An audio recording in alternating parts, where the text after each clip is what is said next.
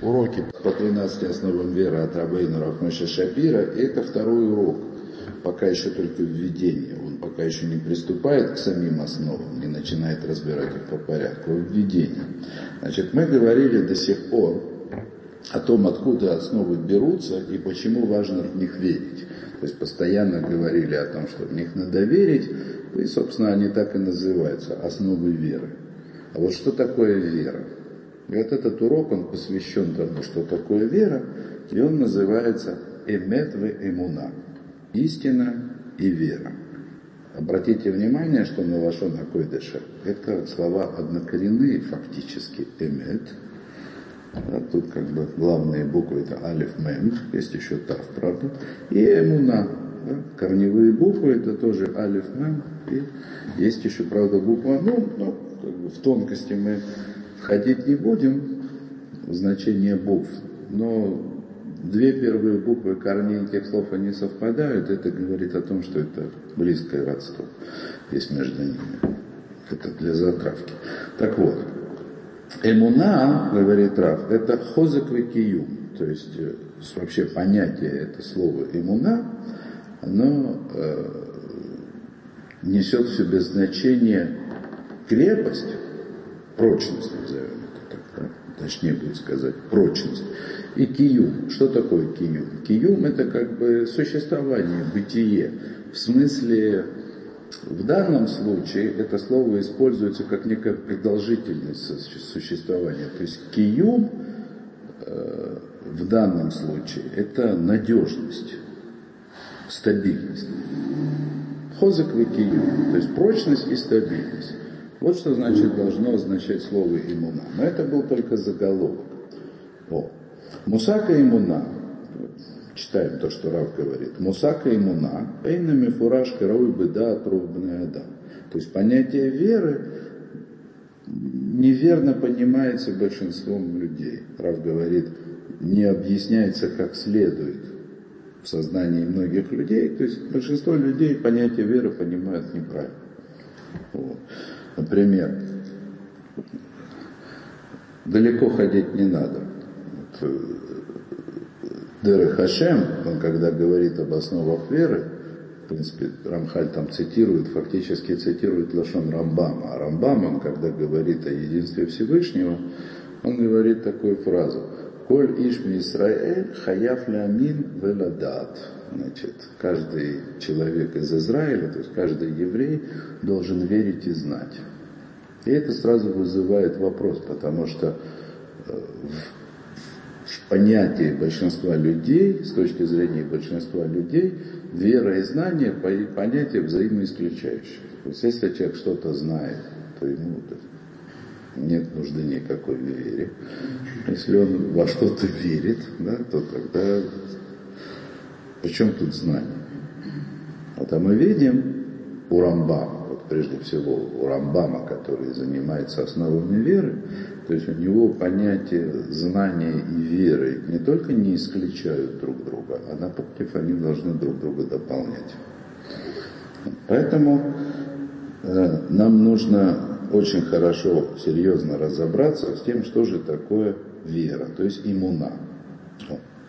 Вот. Шимоша мила имуна, белашона койдеш, э, гу алядавар каям бар самха.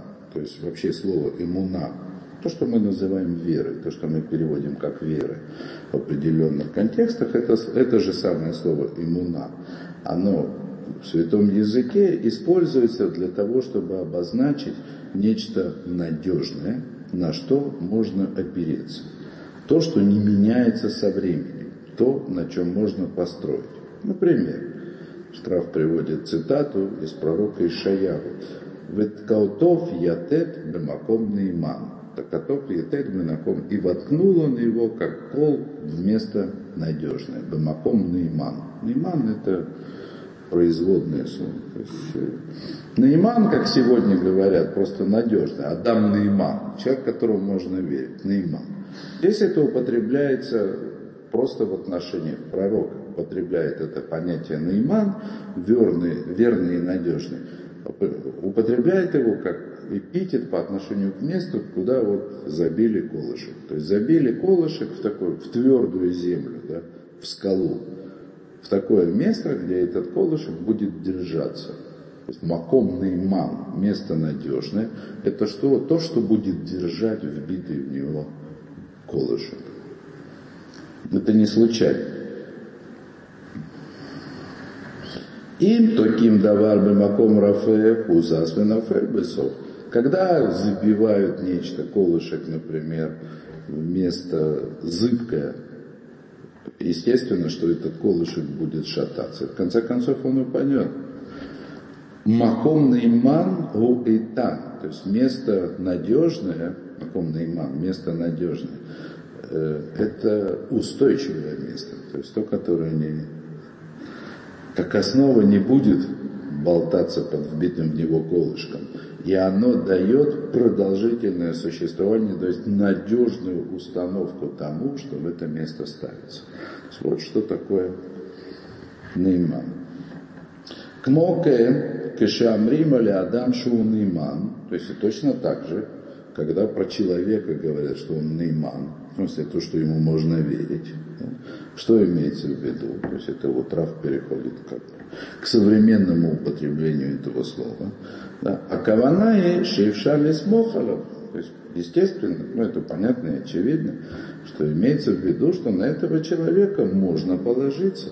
Шело и шане это дата дворов, то есть речь идет о человеке, который не поменяет свою точку зрения и не отступит от слов, которые он однажды сказал. То есть верный человек, это человек надежный. Ну, понятно, да? То есть в русском языке верный человек, это выглядит как бы как заимствовано такое выражение. В смысле верный, что ему можно верить. Да? А на лошади. Правильнее сказать, точнее и понятнее по-русски сказать не верный человек, а надежный человек. А на Лашона Койдыше надежный человек, он так и называется, Адам Нейман. То есть верность и надежность это одно и то же.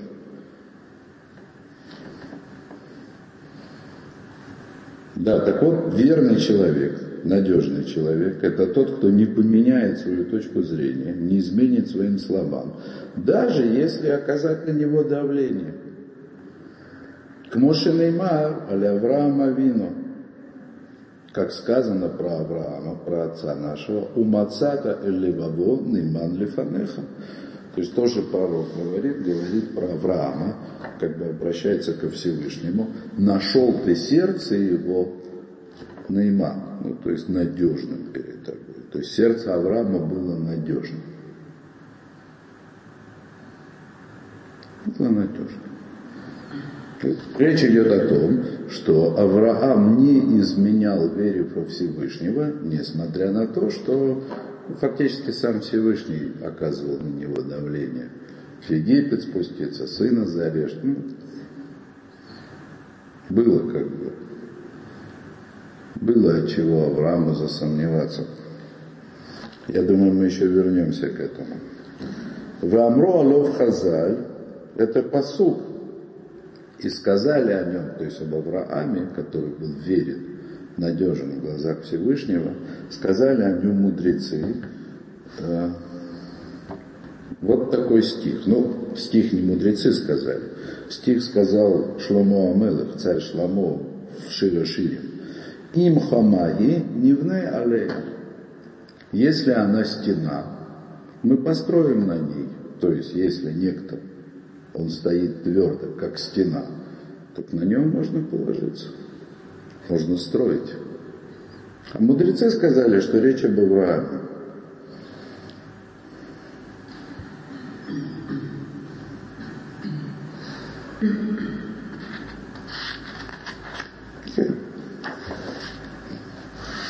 Авраам Авина, Шеуроша Мааминим, Шмо Бактувим Эйтана Израхим. И еще про Авраама Вину. Тоже говорят пророки. То есть Авраама Вину, который, как говорит Раф, Рошма Аминим, то есть он был первым, первым среди верующих. Первый, который поверил во Всевышнего. которому Всевышний мог открыться, потому что он был уверен, что это открытие Авраам надежно сохранит, то есть он будет ему верен. Значит, сказали, э, сказано про него в Писании Эйтана из Рахи. Эйтан, имя есть такое на сегодняшний день еврейское. Тоже это Эйтанут, это означает твердость и постоянность. То есть вещь Эйтан, то есть нечто твердое, постоянное, стабильное. То есть Эйтанут это даже скорее стабильность, неизменность. Эйтан из Рахи, ну, вроде как слово такое, оно многозначительное, это израхи, но в конечном итоге имеется в виду восточный в смысле, э, как восток, это начало дня, ну, начало, предтеча. Ну, обратите внимание, когда мы хумаш учим, восток на Лашона Койдыше называется кедем. Кедем в смысле предтеча. А здесь на самом деле то же самое, да? Израхи здесь имеется в виду предтеча. Эйтана израхи в смысле как предтеча веры, основа веры, первоисточник веры, в смысле тот, который самым первым стал верным. А кавана ли Авраам, то есть имеется в виду Авраам, вот этими словами, это в псалмах такие слова сказаны, объясняют мудрецы, что имеется в виду Авраам, который был крепок и надежен, то есть стабилен, подобно скале, вот. И в принципе, так сказать, это и означает слово иммуна. Вера. Вера.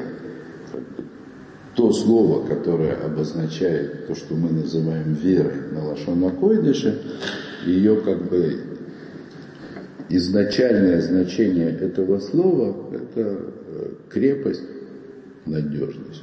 То есть как бы то, что является обычной характеристикой места, на котором можно,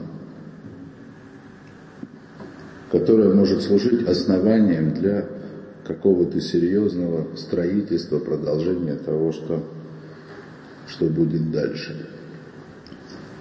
Вот. То есть, в принципе, как бы о чем мы говорим? Что понятие веры да, означает надежность принятия надежный фундамент для построения на нем каких-то дальнейших вещей, которые могут на нем построить, то есть твердость. И дальше второе, второй абзац уже в этом уроке, он называется так. Имуна с другой стороны. Да, то есть есть еще как бы еще тут сказать, один аспект, еще один акцент, да, который присутствует в этом слове имуна, в смысле веры. Имуна как итхаевут лекабалата имет.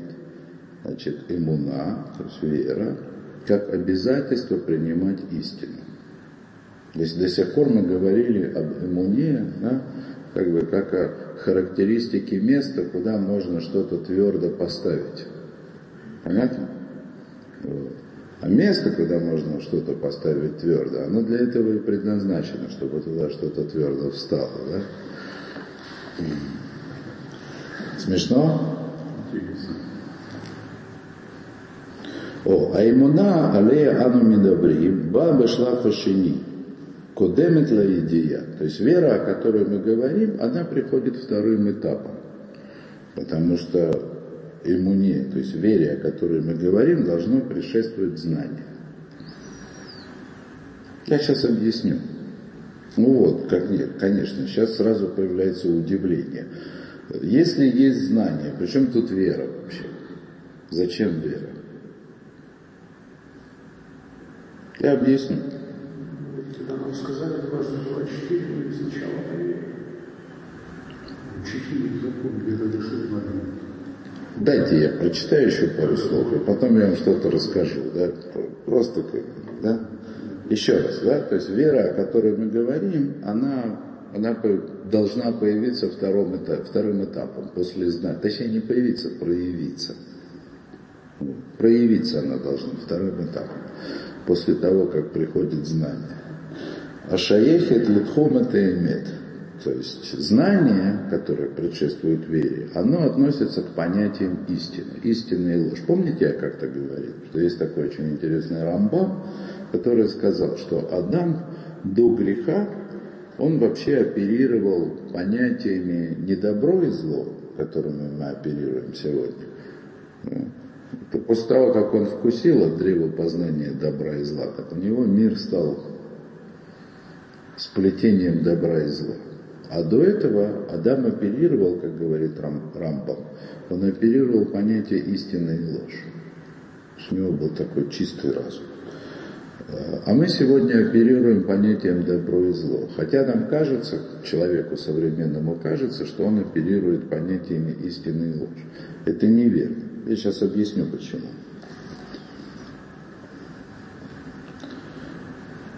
Ахарей Аймед Баимуна. После истины приходит вера. Сознание человека. Оно должно выяснить истину. Вот. И сознание человека, оно должно как бы принести ему, человеку, для использования вещь, которая как бы с точки зрения сознания, с точки зрения разума является истиной. Так вот, сознание сегодняшнего человека в подавляющем большинстве случаев, оно работает совершенно не так. Когда здесь Раф говорит о том, что сознание человека должно как бы выяснить для него истину, он имеет в виду чистое сознание, чистый разум, абстрактный разум, которым сегодня никто не пользуется.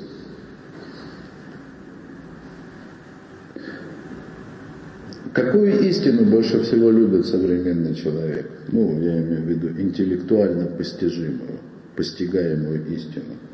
Ту, которая приходит ему для объяснения э, непонятных вещей, которые он ощущает и осязает в этом мире.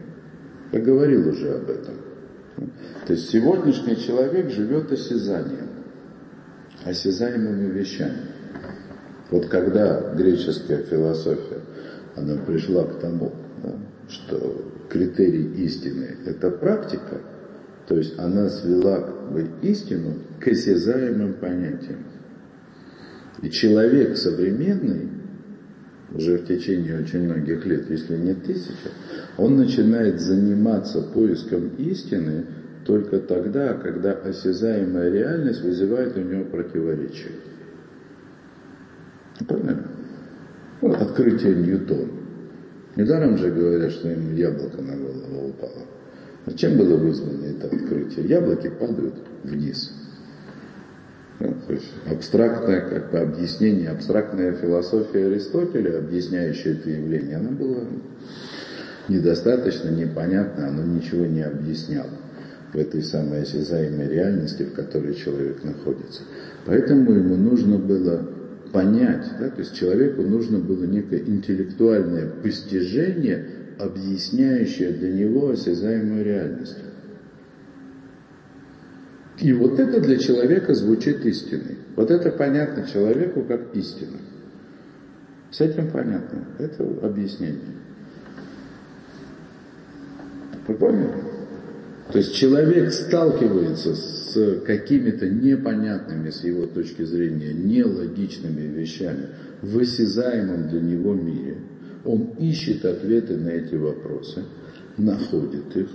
Вот тут у него работает действительно мышление, которое в определенном смысле абстрактно. Абстрактно, что он абстрагируется от этой реальности, как бы пытается проникнуть вглубь ее, начинает как бы мыслит несколько иначе, чем он привык. В этом вся абстракция, больше тут нету. Но само как бы, его мышление, сам поиск истины в его представлении, он работает только для того, чтобы объяснить осязаемую реальность. Понятно? В этом все дело. Да. Когда говорите слово человек, вы имеете в виду еврея или Да вообще человека. Две категории животных разных. Нету разницы, да, на сегодняшний день, да, трудно найти такого еврея, который бы действительно находился в какой-то другой категории. Ну так.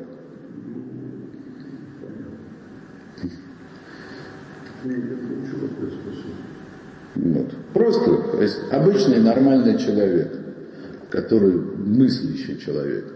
Тот, кто на сегодняшний день считается мыслящим.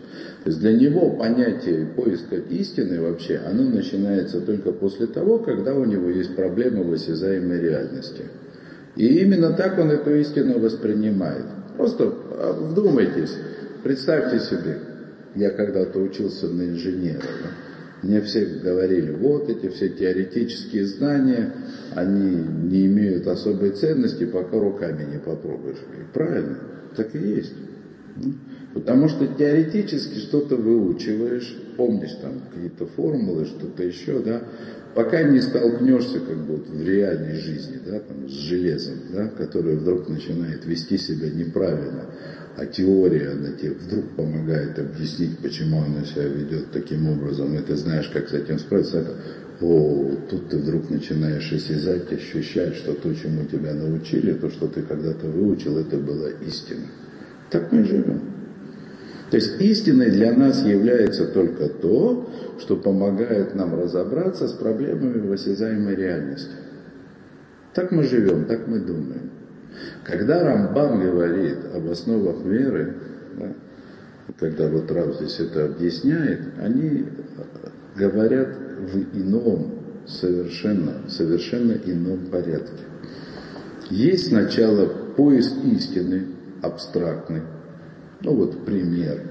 Это та самая философия Аристотеля, которую, как бы, взяв за основу Рамбам, доказывал существование Всевышнего. Не потому, что там какая-то осязаемая для него реальность, она требовала это, а потому что вот такова истина.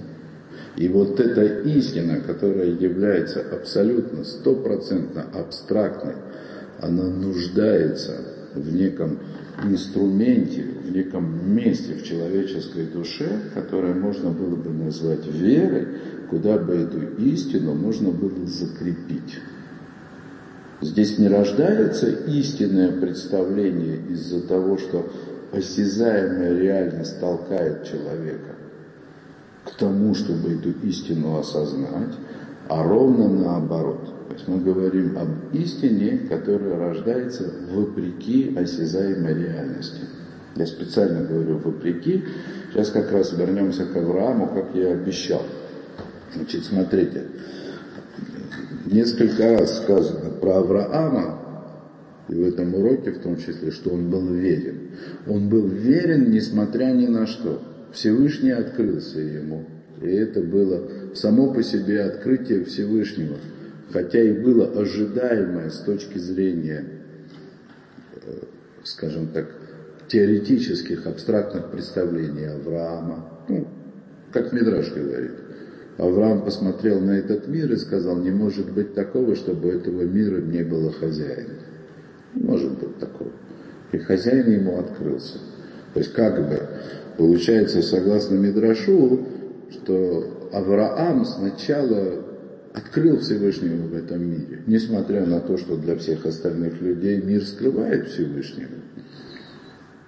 Его же вызывали потом, давай будем соревноваться, огонь сжигает все, вода все топит, ну и так далее. То есть есть масса вещей в этом мире, которые отрицают существование какого-то создателя. То есть Авраам пришел к этому какими-то очень теоретическими, очень умозрительными, очень абстрактными. Ну кто сегодня может доказать, да, что мир сотворен? Доказать я имею в виду другому, да, что мир сотворен, потому что не может быть, чтобы у такого красивого мира не было зал. Это сегодня называется, есть такое слово специально придумали, креационизм. Да? То есть мир замыслен. Для того, чтобы в нем возник такой порядок, нужно было его замыслить. Доказать это невозможно. Если человек не хочет в это поверить, это ему невозможно доказать. Невозможно.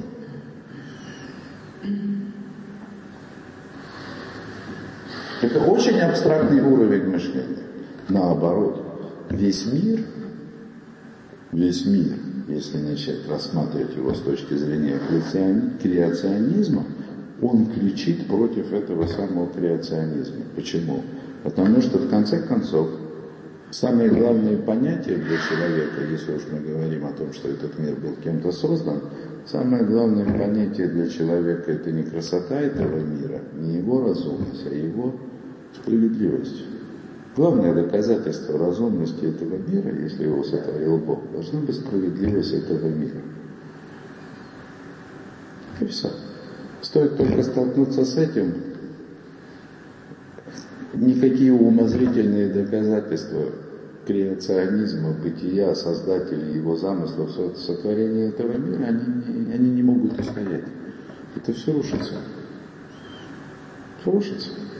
Вот как крепка для человека истина, которая подтверждается его как бы практикой, в смысле истина, которая приходит и объясняет вопрос, который возник из практики, из-за из осязаемой реальности, вот так вот тяжела кушая, да, ну, так вот тяжело опровержение да, любого утверждения существования Создателя, которое приходит из осязания человеком этого мира. Особенно, когда это осязание, оно не просто он что-то щупает, а вот оно живет в этих самых ощущениях добра и зла. Мир несправедлив. Это ужасно. Это страшный удар. Ужасная нагрузка наверх. И вот почему Авраама называют Тильтана из Рахи. Да? Нашел Всевышний его верным. Почему Авраам крепкий? Потому что сам Всевышний, открывшись ему, он испытывал его вот этой самой ужасной несправедливостью. Авраам открыл Всевышнего, не просто открыл, открыл его как, как само добро, которое сотворил, чтобы этот мир для добра. А потом в Египет, только пришел в землю Израиля, сразу в Египет. Как я узнаю, что мое потомство унаследует землю? А вот так узнаю, что будут они рабами в Египте. Столько лет обещал ему сына, да, которого Авраам сто лет родил. Иди, теперь иди и зарежь его принеси его в жертву. Вот это то, что называется испытание веры. То есть в это время да, абстрактное постижение Авраама, даже подкрепленное пророческим открытием Всевышнего, Всевышний сам открывался, оно должно было подвергнуть его убежденность в открытой ему истине такому испытанию, что никакой другой человек бы на его месте не выдержал. Вот тут должна была быть крепость. Здесь нужно понимать, то есть есть уровень, скажем так, подтверждения. Вот не может быть такого, чтобы у мира не было хозяина. И он не может не быть добрым. Это умозрительно. Это истина, но это умозрительно. И вдруг он говорит, иди зарежь своего сына. Это осязаемо. Это можно объяснить. Есть объяснение. И там написано, и тут написано. Это все объясняется. Но это не осязаемо. То есть прочность веры, то есть вот это вот фундамент да, внутри самого человека, который может послужить опорой для познанной им истины, он должен быть на уровне осязания. Так, чтобы справляться с, с тем осязаемым противоречием, которое у него возникает в реальной жизни в этом мире. Это где-то должно находиться на уровне осязания, на уровне сердца, то есть там, где живут эмоции человека. То есть мало иметь возможность постичь или открыть истину однажды, даже если это действительно истина. Важно жить с этим, несмотря на все противоречия. Тот же самый Аристотель, при всем величии его философии, он ведь не был праведником. То есть у него философия была отдельно наверное, неплохой доход приносило, кроме всего прочего. Вообще предположение такое создавало общество. Но эта философия была отдельно, жизнь отдельно. А вера – это жить с открывшейся истиной. Вот об этом Раф и говорит, что вера, о которой мы говорим, она приходит второй. Прежде всего, постижение истины. С этого все должно начаться. В нашем случае, назовем это так, мы, по крайней мере, должны разобраться, с какими истинами мы должны разобраться. Что, что вообще имеется в виду, когда, когда говорится про истину? Что такое один Бог? Что такое воскрешение мертвых, приход Машеха? То все это постепенно. Но для того, чтобы то, чем мы здесь будем заниматься, оно имело хоть какой-то смысл, надо иметь внутри фундамент, который сможет эти истины удержать.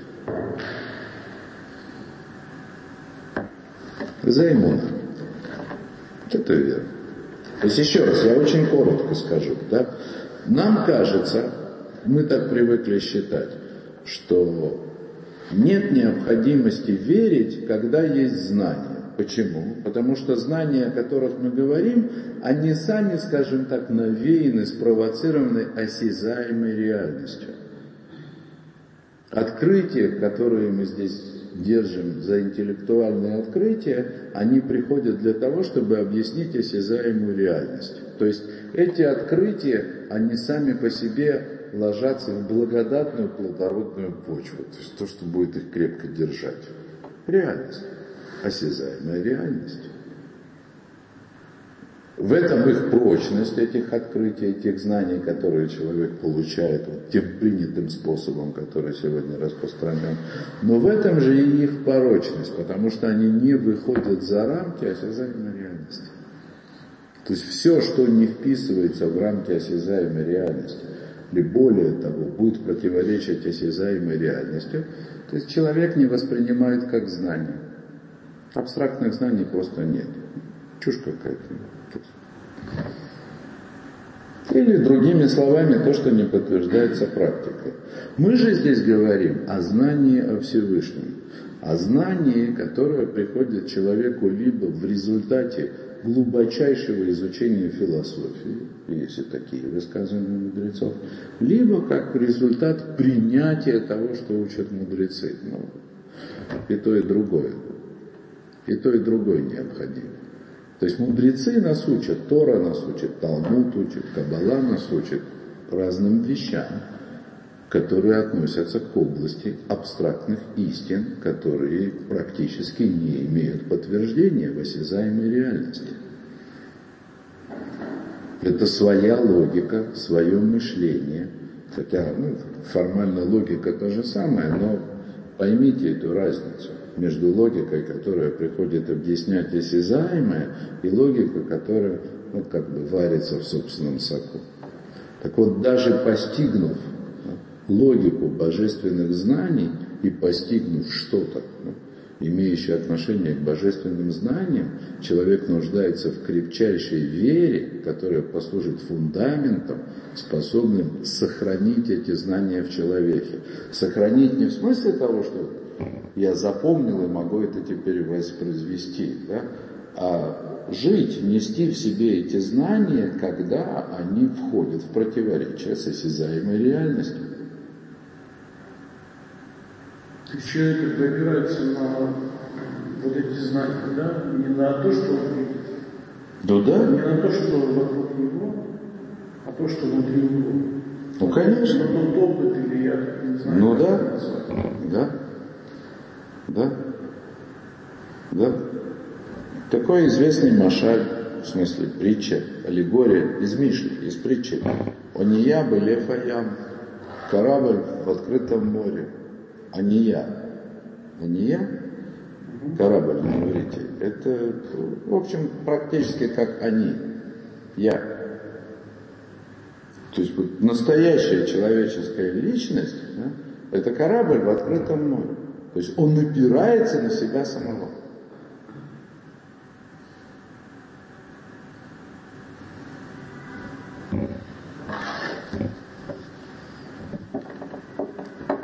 Об этом говорит Раб. То есть мы говорим о вере, которая приходит после знания. То есть нужно осознать какие-то вещи. Это само по себе, это большая работа, очень большая работа. А потом нужно иметь еще силы или какую-то специальную духовную организацию, душевную организацию, для того, чтобы жить согласно этим истинам. То и другое для нас важно.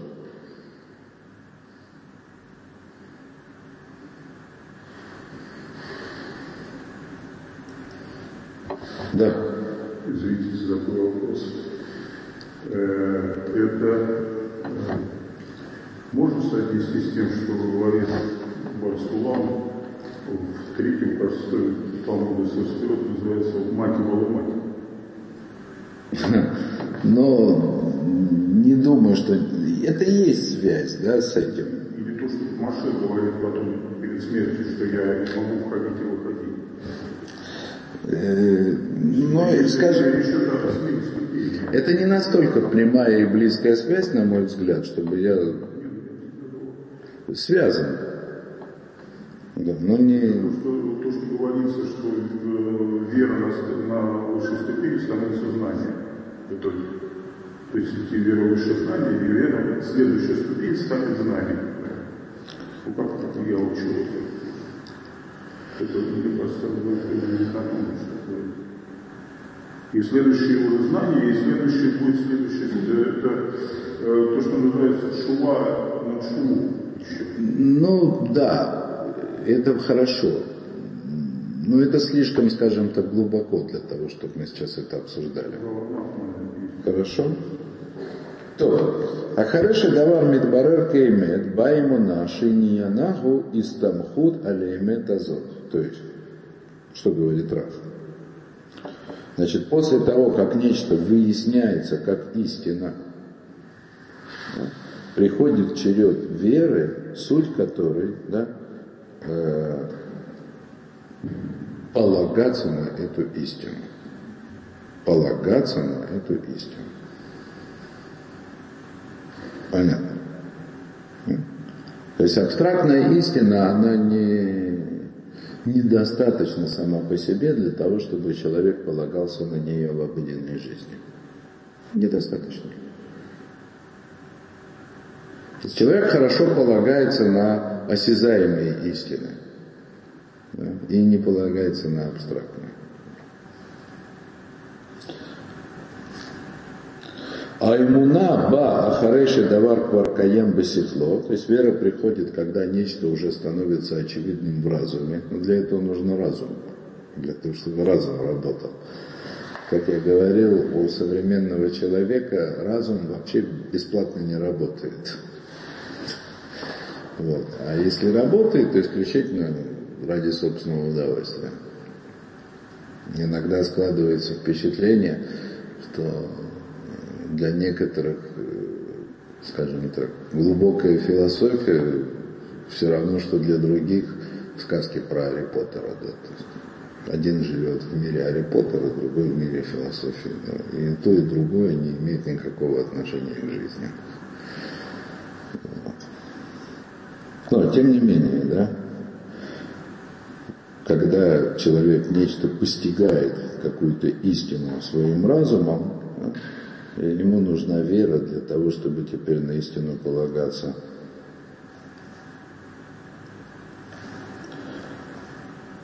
Эн лоймер, они маамин шашем из барах немца. То есть Раф он такой очень серьезный, Раф Мельш, он рубит топором.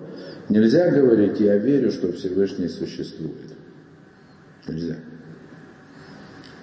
Шары ее то немца заведия иметь это брура, поскольку бытие Всевышнего это ясное и очевидное знание. Он есть. В это не надо верить, это нужно просто знать. Это знание, которое не нуждается в вере. Эля ешлоймер они маамин бо нужно говорить «я верю в Него». В смысле? Ото анинца ним аналай, ним. То есть тот, Всевышний, существование которого очевидно, я верю ему, и я на него полагаюсь. То есть полагаются на заповеди Всевышнего. Верят в заповеди Всевышнего, а не в его бытие. Так говорит Раф. То есть Авраам открыл Всевышнего, но ему нужно было поверить, когда этот Всевышний сказал ему, иди принеси в жертву своего сына.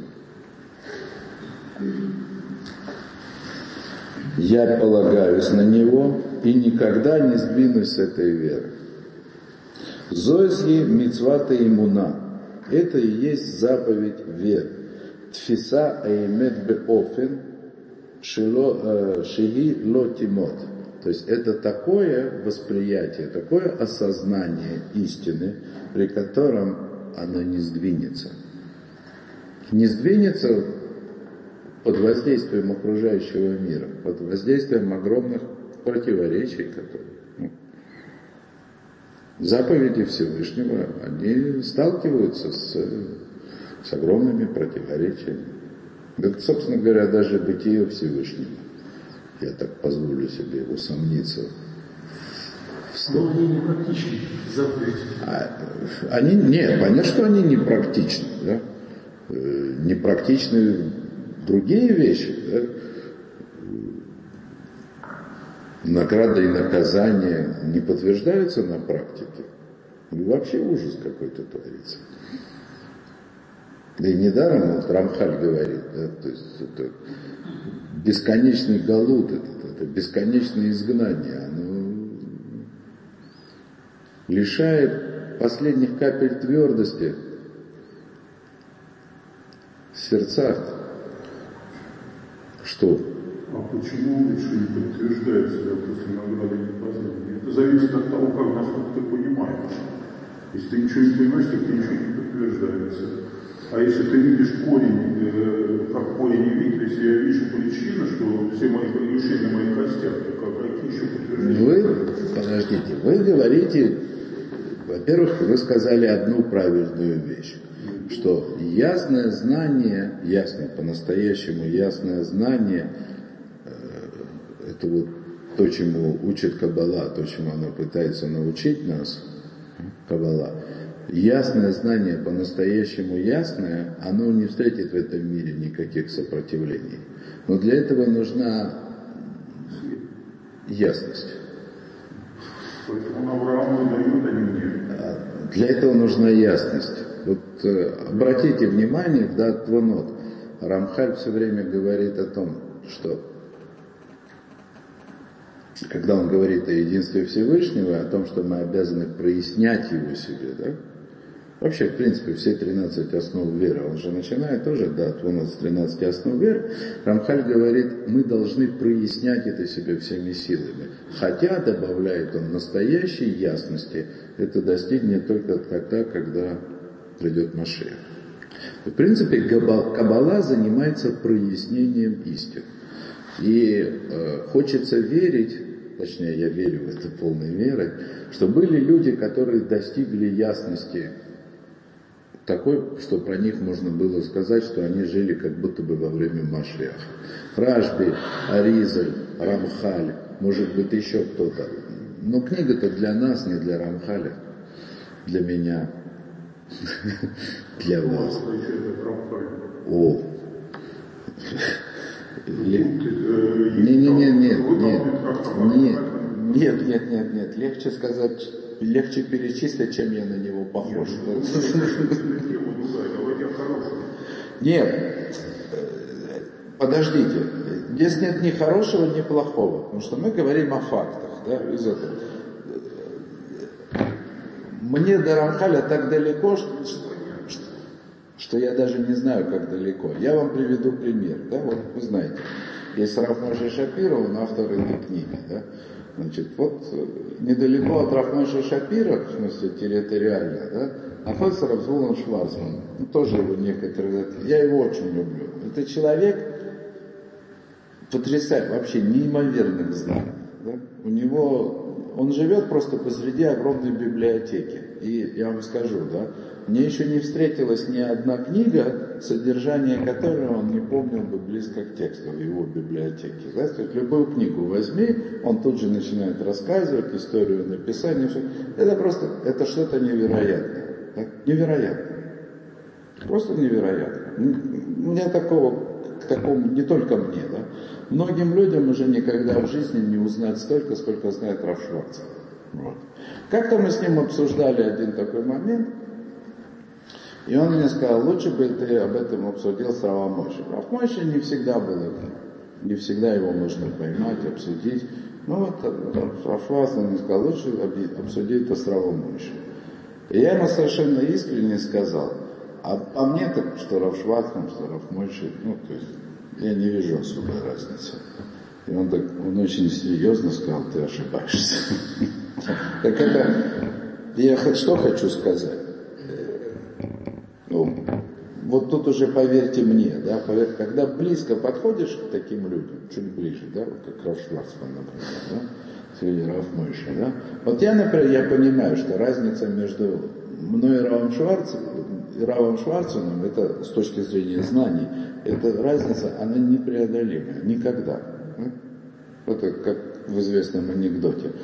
Э, на сколько лет мы отстали там?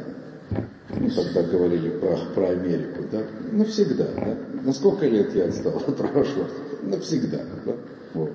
И с этой точки зрения э, я действительно не видел особой разницы между Равом Шварцем и Равом Мойши, да, и тот и другой, они для меня недостижимые, да, но Рав Шварцен мне сказал, что я ошибаюсь, разница есть, она большая, да.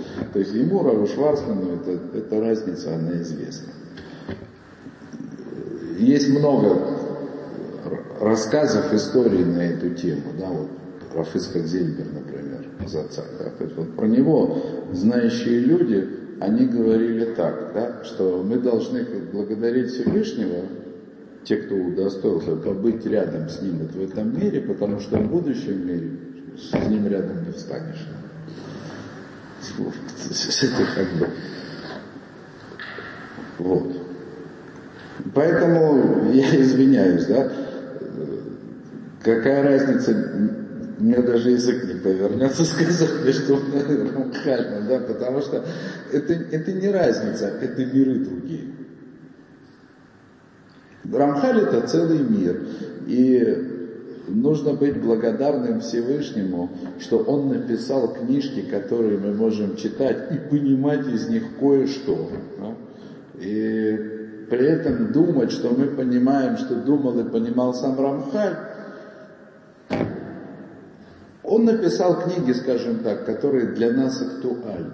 То есть мы можем из этих книг что-то понять, мы можем увидеть нашими глазами окружающий нас мир. И этот мир, когда мы вот увидим его с помощью Рамхаля, он вдруг он становится, он может стать очень сильным другим. Не, другой мир, другой. Олам Азе превращается в Олам Аба. Вот так вот я скажу, не побоюсь это слова. Но дело в том, что Олам Аба, он огромный, да? И там, вы сами говорили, есть мир, и мир, и мир. Я имею в виду, вы сами сегодня цитировали.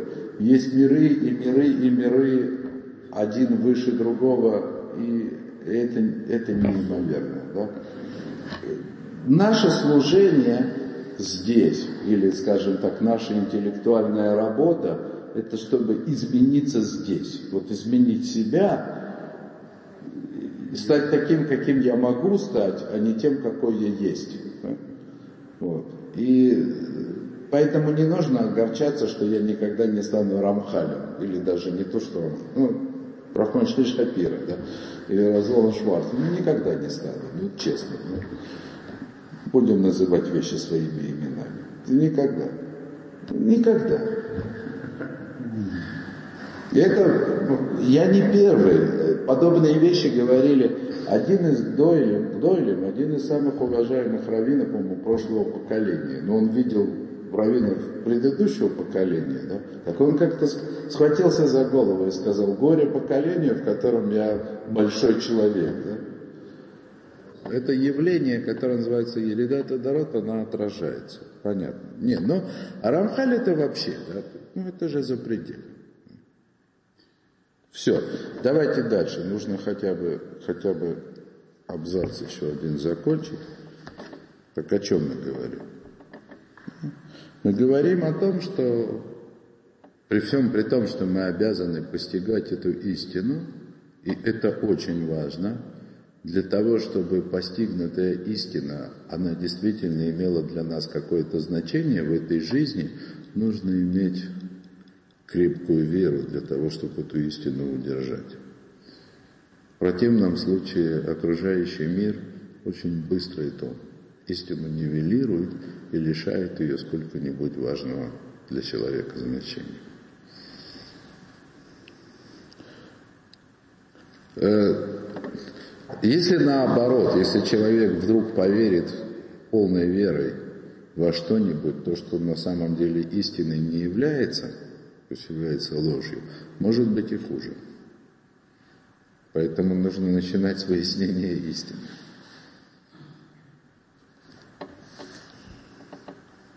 Да, так вот, зод мецвата имуна – это есть заповедь веры. Держаться истины, так чтобы эта истина была в сердце человека непоколебимой. Непоколебимой. Несмотря на все давление окружающего мира. Ану мацим балашона косов шумана ешем лебрит.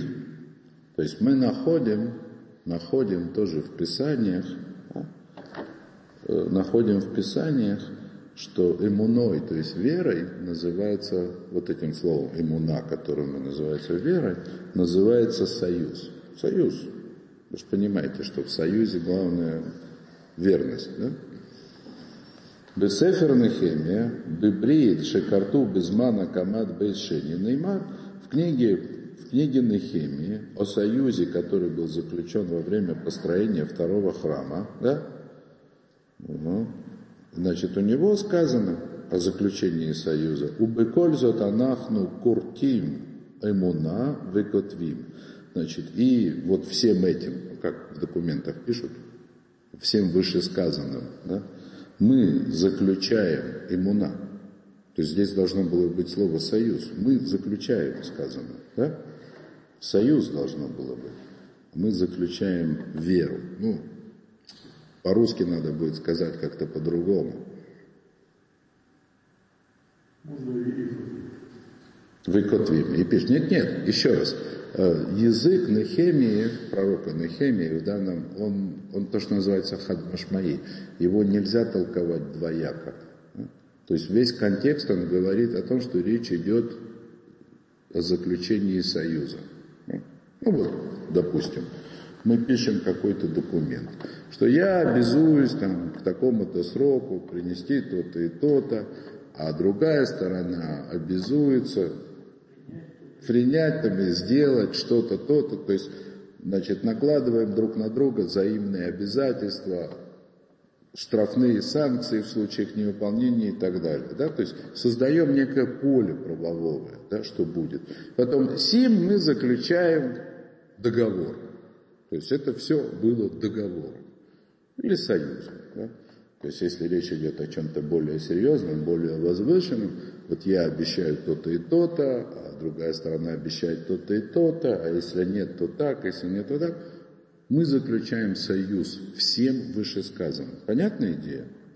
То есть союз, что он предполагает?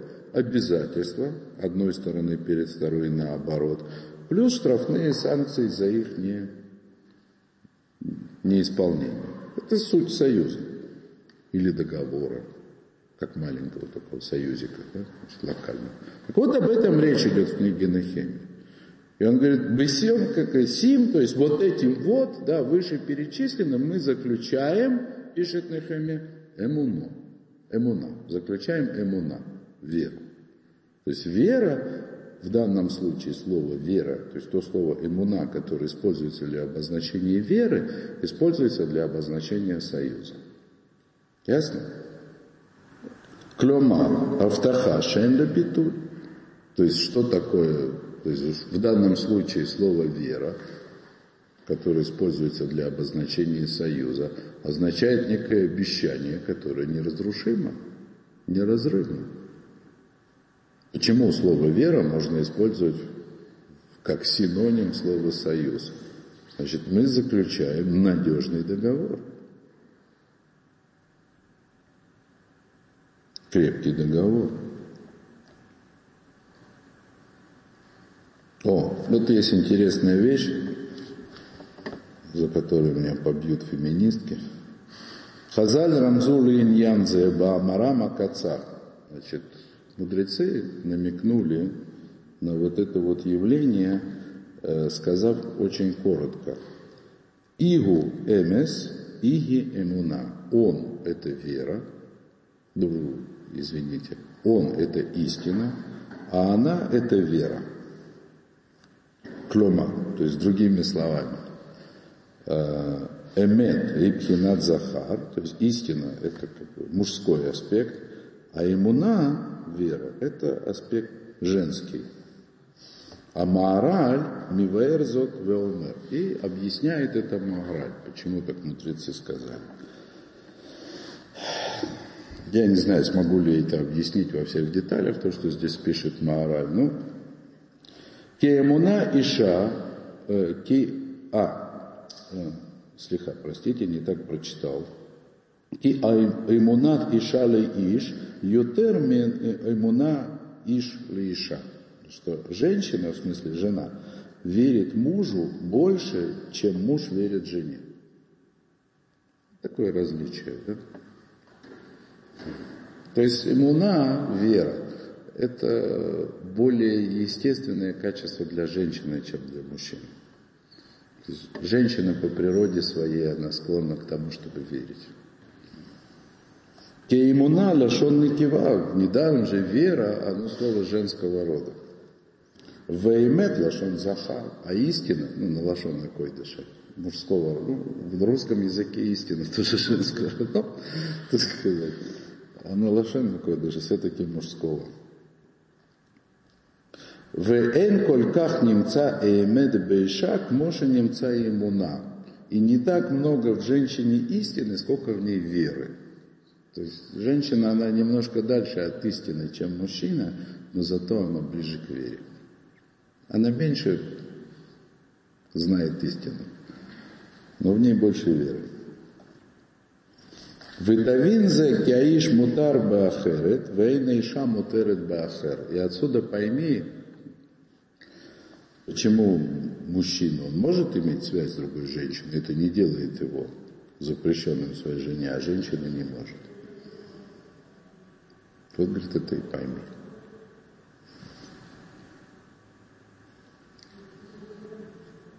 То, на этом Бемезгер это не суин, этим амахоташа лиша или амот бенейманут. Главная роль женщины в браке – это быть верной. Это самое главное. Коль стия ляхер ебгия бенейманут. То есть любая склонность куда-то в сторону – это это ущерб ее верности. И это отменяет, нивелирует брак. Феминистки меня за это побьют. Умикан шеймонаги акешера баалади отбилти мештане и маимет. То есть таким образом, таким образом имуна, вера, это, это неразрывная связь с истиной, в смысле балади, эксклюзивная связь с истиной. То есть верующий, верующий человек – он должен быть верен одной только истине, а не двум. Зел, в этом идея. Кешер Казео не краемана. Вот такая связь, она называется верой. То есть вера, да, это когда для меня существует только одна истина, а не две. Это при всем при том, что реальность, в которой мы находимся, осязаемая реальность, окружающая реальность, а, она может нам говорить об относительности истины, о разных лицах этой истины, что с одной стороны истина выглядит так, а с другой иначе, и Зел, давайте на этом остановимся. Спасибо за внимание.